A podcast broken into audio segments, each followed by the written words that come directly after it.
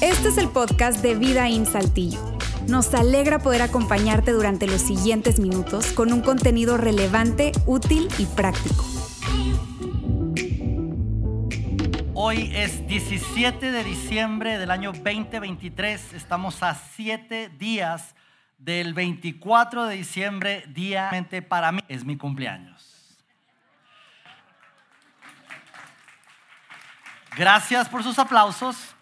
Pero en la pantalla va a aparecer mi número de cuenta por si alguien quiere. No, no se crean, es broma, es broma. Pero ese día es un día especial para mí porque es mi cumpleaños. Tengo ya este, este próximo domingo, cumplo ya muchos años, 49 años. Y cada 24 de diciembre es un día peculiar. Normalmente, pues es, es, es, un día para mí normal. No, soy mucho de celebrar cumpleaños ni nada de eso. Y sé que el enfoque es más en la cena, la familia, Así que estamos con, con la cena, un tanto ahí los, los regalitos, etcétera.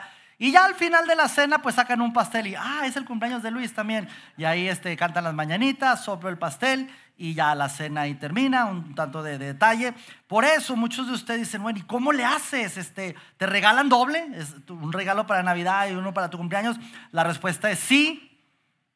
Los tenis, el derecho es de Navidad y el izquierdo es el de cumpleaños o calcetines o cosas así. La verdad es que desde que estoy casado mi esposa sí se ha asegurado de, eh, de, regalarme de dos regalos. Y hablando de mi esposa, ah, este año que viene, ahora en abril, cumplimos 18 años de casados. Así que tú sabes, cuando uno se casa, ya pues las navidades cambian. En, en nuestro caso, yo soy de la ciudad de Durango, mi esposa es de la ciudad de Colima. Y, entonces vivimos aquí en Saltillo y entonces desde un principio decidimos qué va a pasar en Navidad eh, son viajes pues un tanto a distancia, así que un año eh, con mi familia y un año en su familia. Ahora, nuestras familias son muy diferentes, muy diferentes, muy diferentes. Mi familia en la ciudad de Durango, eh, yo vengo de un, de un, entorno más tradicional, lo voy a decir así, donde en Navidad pues es, es, es, un día normal, ya mi mamá este, antes eh, hacía algo, buñuelos y algún pavo o algo así, alguna cena así eh, normal o ya, ya piden algo. Nos sentamos a la mesa, mi familia, mi familia me refiero a mi papá, mi mamá, eh, un par de hermanas, mi cuñado, que una de ellas está casada, mis sobrinas, y es, es una cena donde en una mesa de 10 personas nos sentamos y cenamos y conversamos, platicamos, reflexionamos.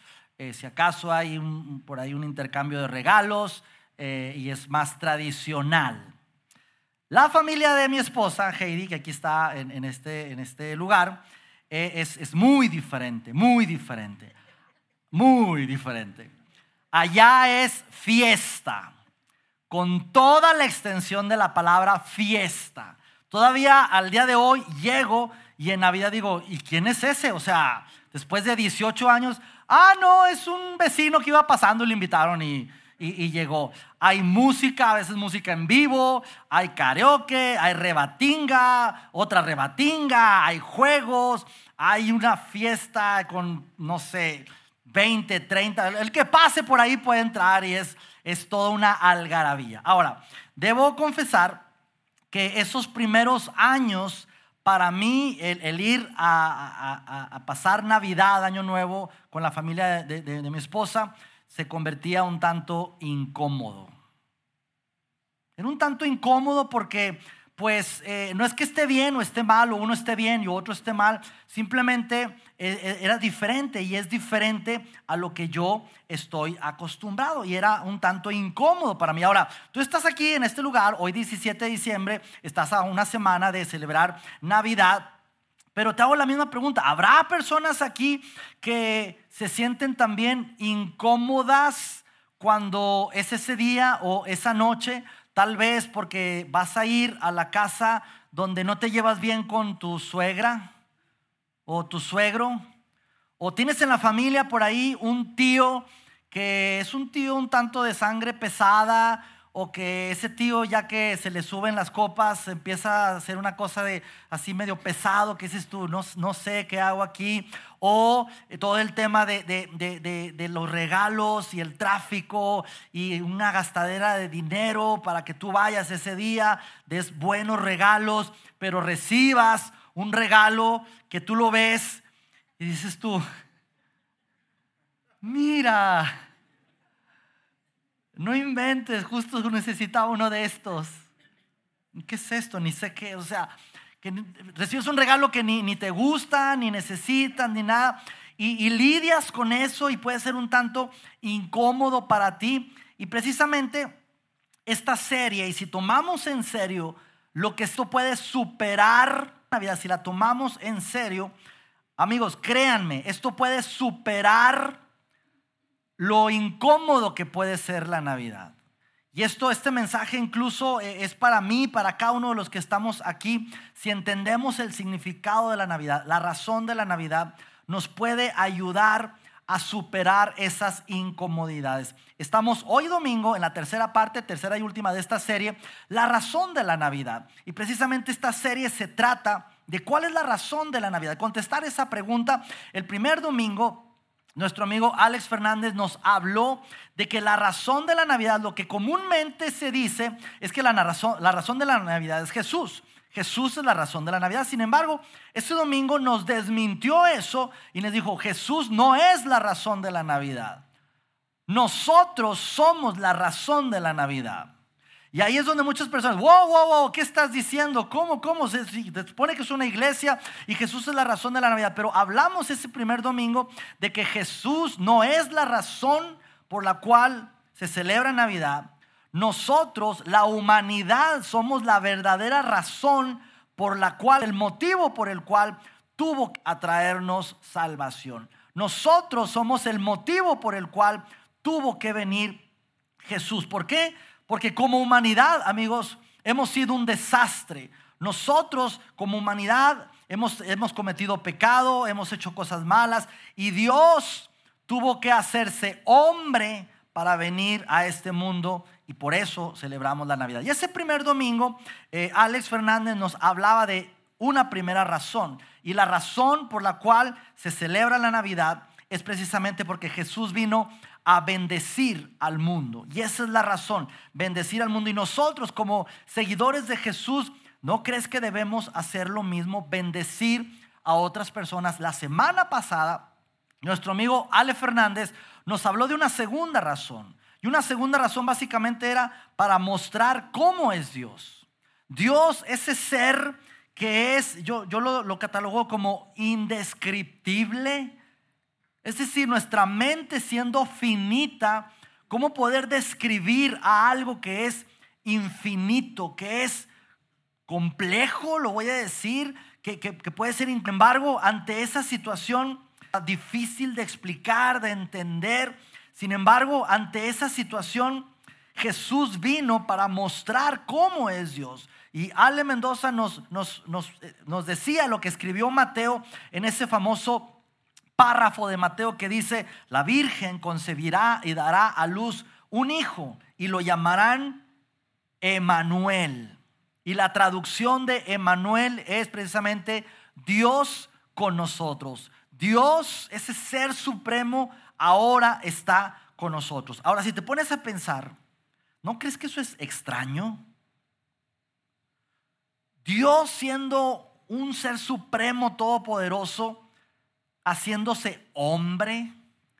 Y no solamente es extraño, sino, ¿no crees que pudo ser incómodo para Dios? Siendo Él santo, siendo Dios, Dios siendo Dios, viniendo a este mundo con los seres humanos, nosotros, los pecadores. Y eso es de alguna manera lo que vimos la semana pasada y hoy vamos a ver la tercera y última razón por la cual celebramos la Navidad. Y se los voy a decir de una vez. ¿Y por qué celebramos o la razón por la cual celebramos la Navidad? Es porque Jesús vino a eliminar excusas, eliminar nuestras excusas.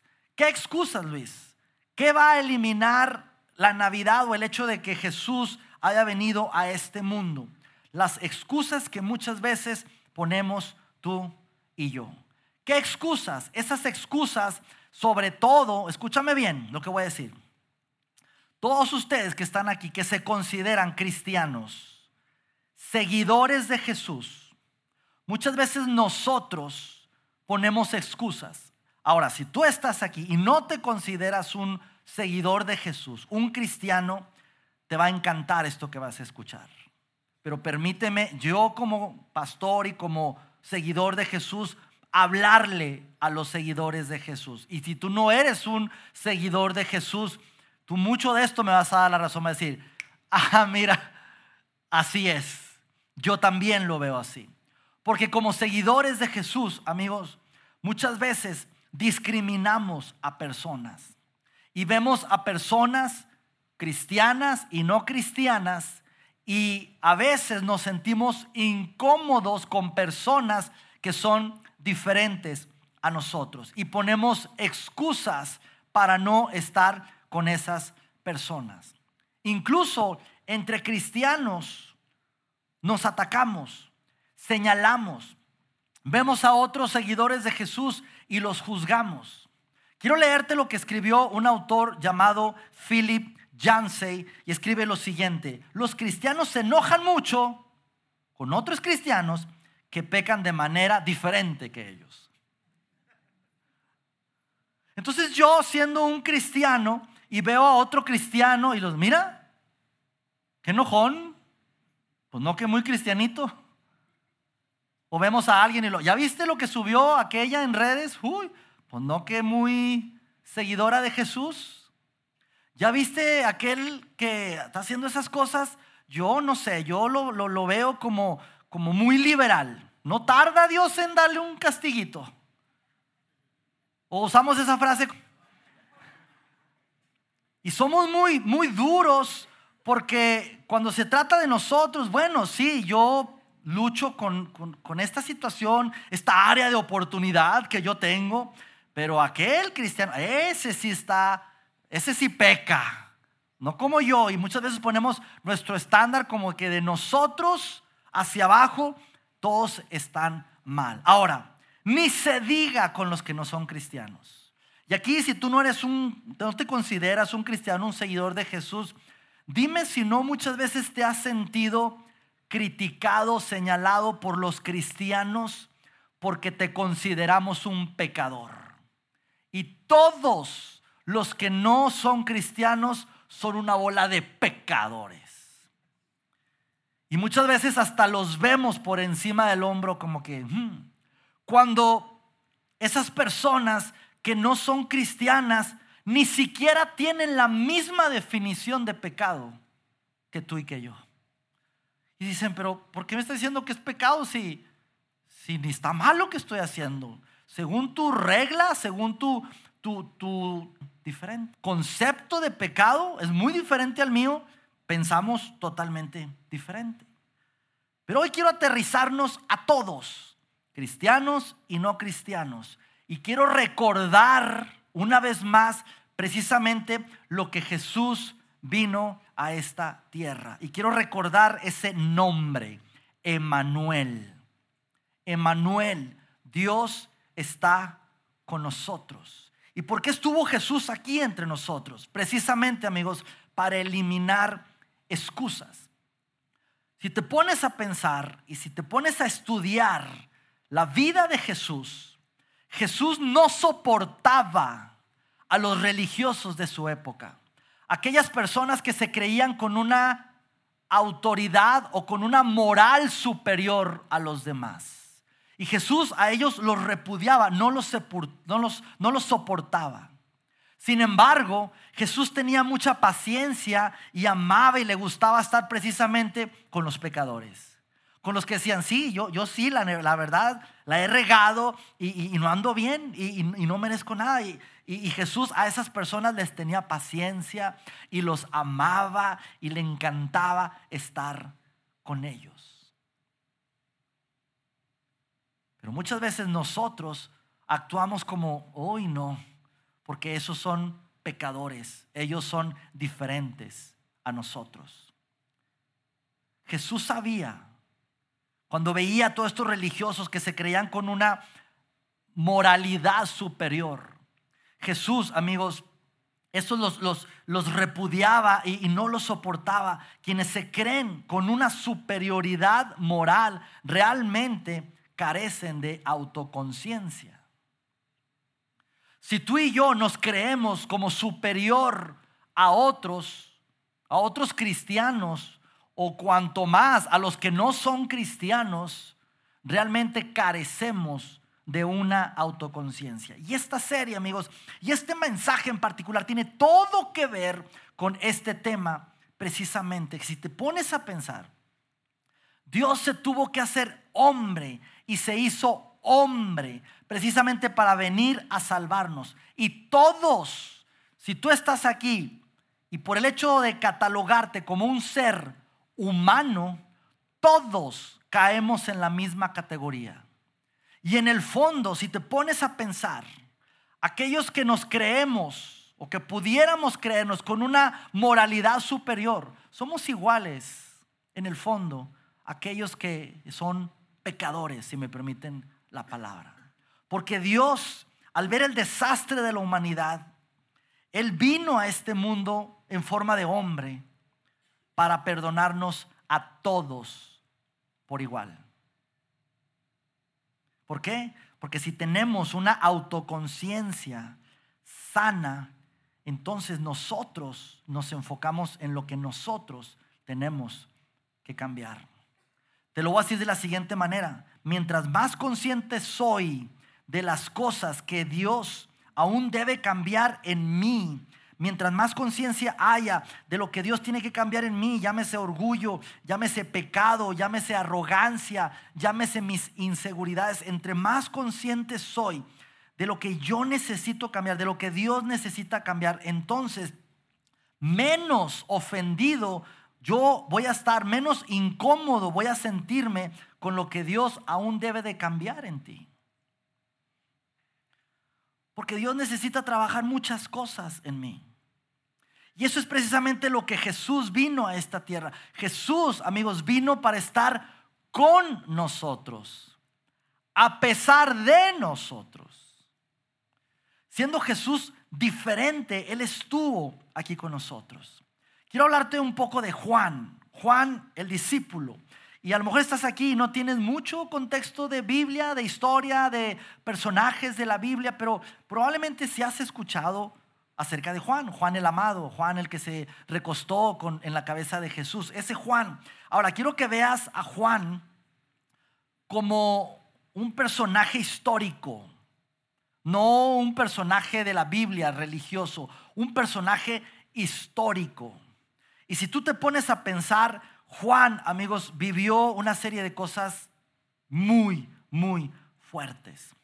Juan es aquel que estuvo de cerca con Jesús, recordando que Jesús tenía a sus doce discípulos, esos doce amigos. Hoy en día es muy famoso ese cuadro de la última cena, donde está Jesús con sus doce discípulos, pero de los doce discípulos, de los doce discípulos hay uno que está muy cerca de Jesús. Es el famoso Juan. Pero no solamente eso, sino que Juan fue la persona que estuvo ahí viendo a Jesús crucificado. Estuvo al lado de María, la madre de Jesús.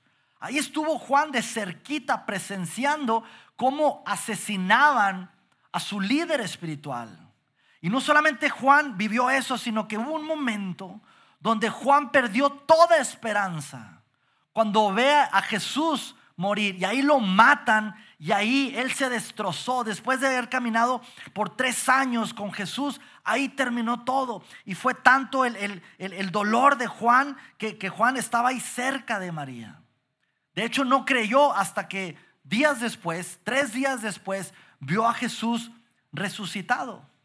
Sin embargo, cuando Jesús ya está unos días con ellos, luego Jesús va al cielo, la historia de Juan sigue y según la tradición, Juan estuvo muy de cerca con María, la madre de Jesús. De hecho, se cree que, Juan estuvo hasta que, hasta que María, la madre de Jesús, falleció. Así que imagínate ¿Cuánto conocía Juan a Jesús? Imagínate esas conversaciones de, Juan con María diciéndole, eh María, ¿y cómo era Jesús siendo de niño? Yo lo conocí ya más de como 30 años, pero ¿cómo era de adolescente? ¿Cómo era de niño? ¿Se hacía pipí en, en el pesebre? No sé, ¿verdad? ¿Cómo era? Cuéntame.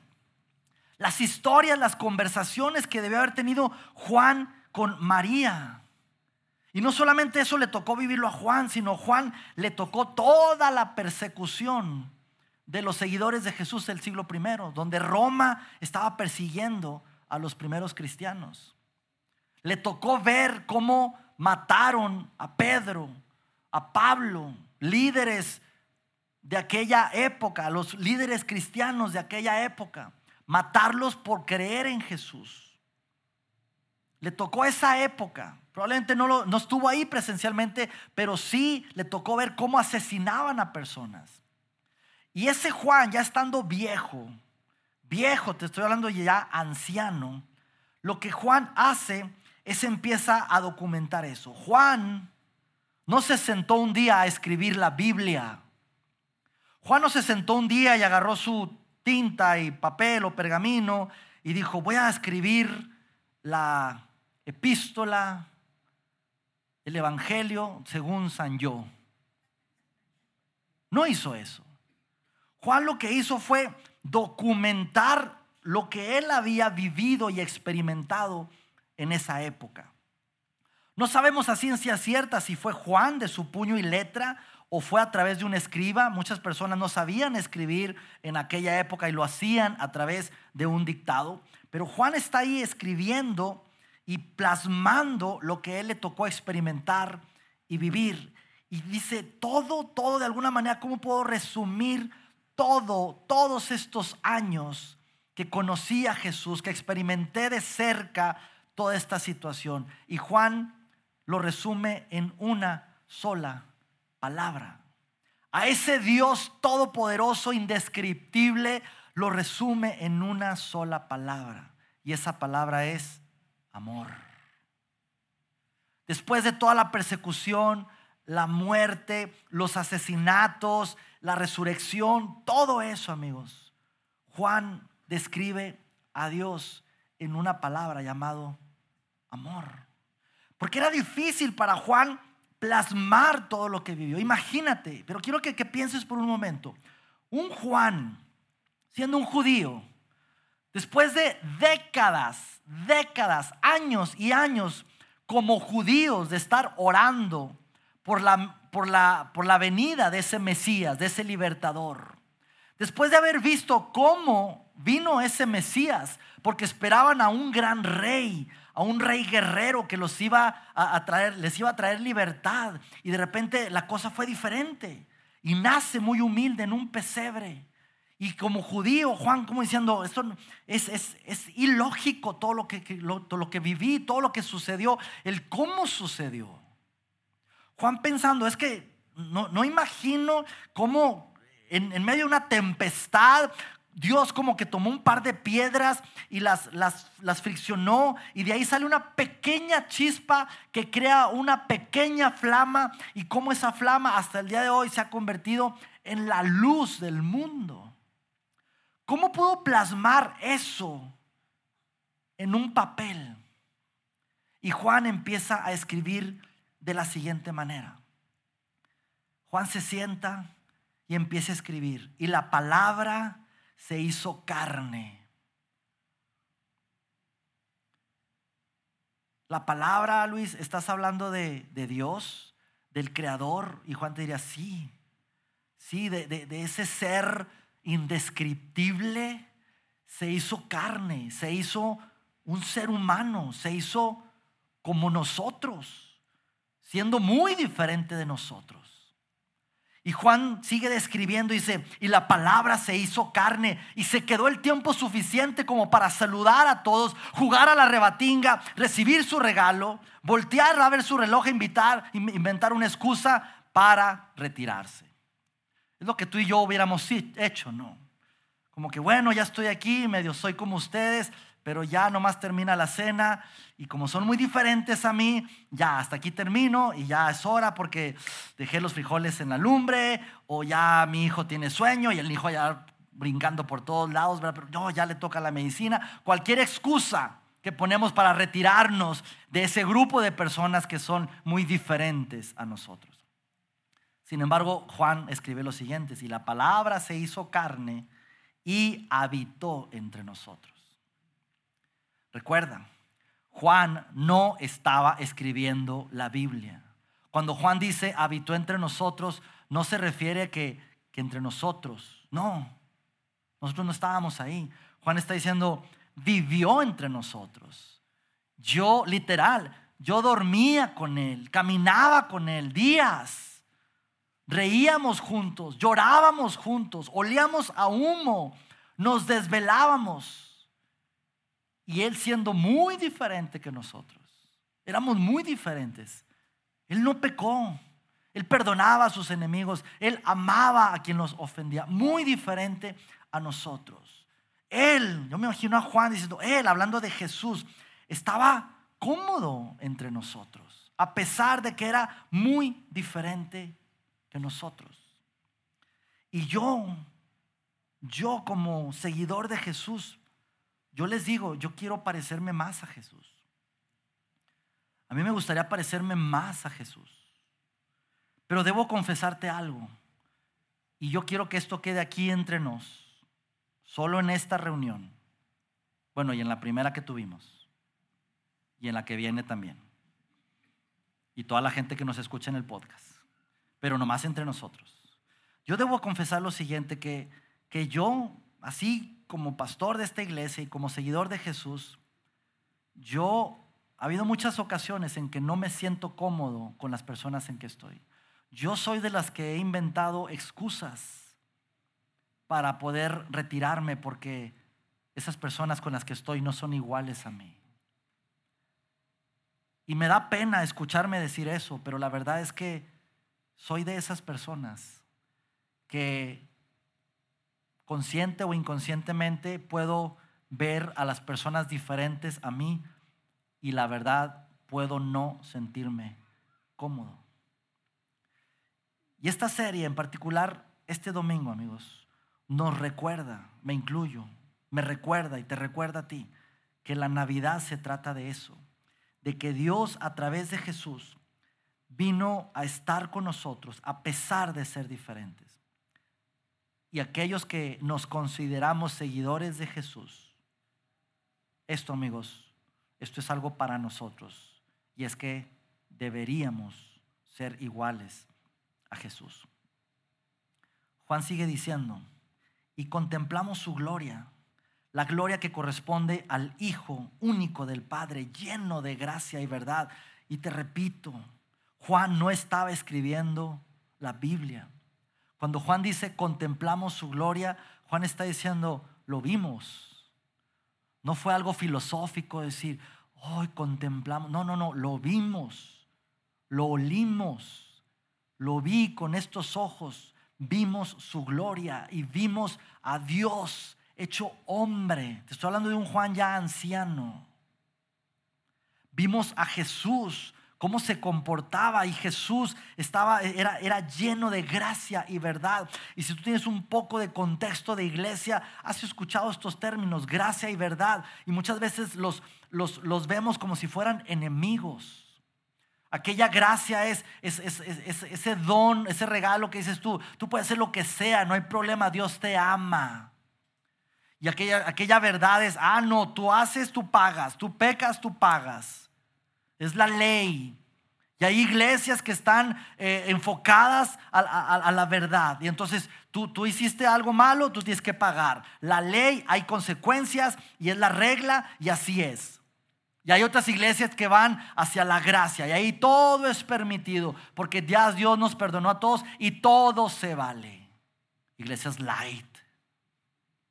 Sin embargo, amigos, Jesús no vino a traer un balance. Jesús no vino a traer 50-50.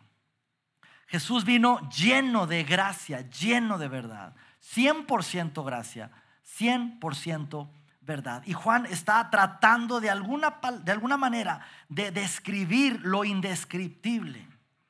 Y Juan sigue escribiendo y dice, nosotros amamos porque, porque las personas son buena onda. Nosotros amamos porque hay personas que realmente son encantadoras. La respuesta no es esa. Juan nos dice la respuesta, nosotros amamos, ¿por qué? Porque Él nos amó primero. Porque siendo nosotros diferentes, así nos amó Dios. Y Juan remata diciendo, queridos hermanos, ya que Dios nos ha amado así, también nosotros debemos amarnos los unos a los otros. Pero muchas veces, repito, y lo digo con vergüenza, como cristianos, es en lo que más batallamos, en amarnos los unos a los otros. Y muchas veces discriminamos, muchas veces hacemos el fuchi, etiquetamos y nos creemos con una superioridad moral. En siete días estaremos, con el favor de Dios, cenando con nuestras familias, grupo de amigos, vecinos, familiares, compadres, no sé con quién vayas a pasar esta Navidad. Y este no es un tema solo del 24 de diciembre, sino de los 365 días, pero este domingo que viene y estos días, yo quiero que retomemos en conciencia ese momento cuando toquen a tu puerta el día 24 y tú abras la puerta y veas a esa persona que no querías ver porque es diferente a ti.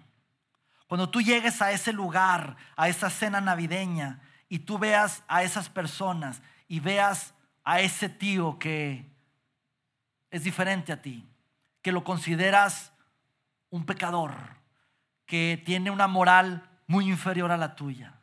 Este próximo domingo, cuando estemos reunidos y tengamos que a veces fingir comportamientos o no nos sintamos cómodos porque estamos en medio de personas diferentes a nosotros. Yo quiero que te recuerdes. Y este es un mensaje no motivador, no inspirador, sino realmente que, que llegue a tu conciencia y que salgas retado por este lugar. ¿Qué tanto yo estoy discriminando o sintiéndome con una superioridad moral cuando Jesús vino a salvarnos a todos y Jesús nos está modelando el amar a todos? esta próxima reunión, yo quiero que tú llegues y tú puedas abrazar esa realidad de sentirte cómodo a pesar de las personas que son diferentes a ti. ¿Por qué? Porque eso es lo que nos modeló Jesús y lo hizo por amor a cada uno de nosotros.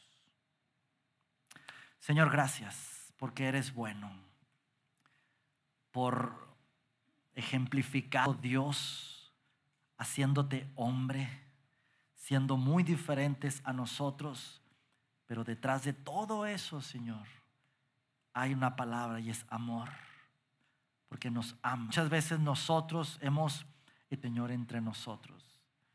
Y la verdad es que muchas veces nosotros hemos etiquetado, nos hemos creído con una superioridad moral, hemos visto por encima del hombro a otras personas y los rechazamos mentalmente o, incluso inconscientemente. A veces inventamos excusas, Dios, para no estar con esas personas, pero Dios, como seguidores tuyos, te pedimos perdón y te pedimos que nos ayudes a amar a todos por igual, porque en el fondo somos igual de pecadores que todos los demás. Y aquellas personas que están aquí que no se consideran seguidoras tuyas, Señor. Esta Navidad simplemente dales la oportunidad de sentirse amados, amados por ti, Señor, a través de seguidores tuyos, a través de otras personas. Gracias por tu amor, Señor. Te pedimos que nos ayudes a amar en el nombre de Jesús. Amén. Próximo jueves, amigos, cerramos nuestros servicios. Recuerda, vamos a tener nuestro especial navideño en tres funciones. Si no te has registrado, hazlo y por favor piensa en quién puedes invitar para el próximo jueves aquí en el cierre de Vidaín en Saltillo. Sale, que tenga una excelente tarde. Nos vemos la próxima, próximo jueves. Chao, chao.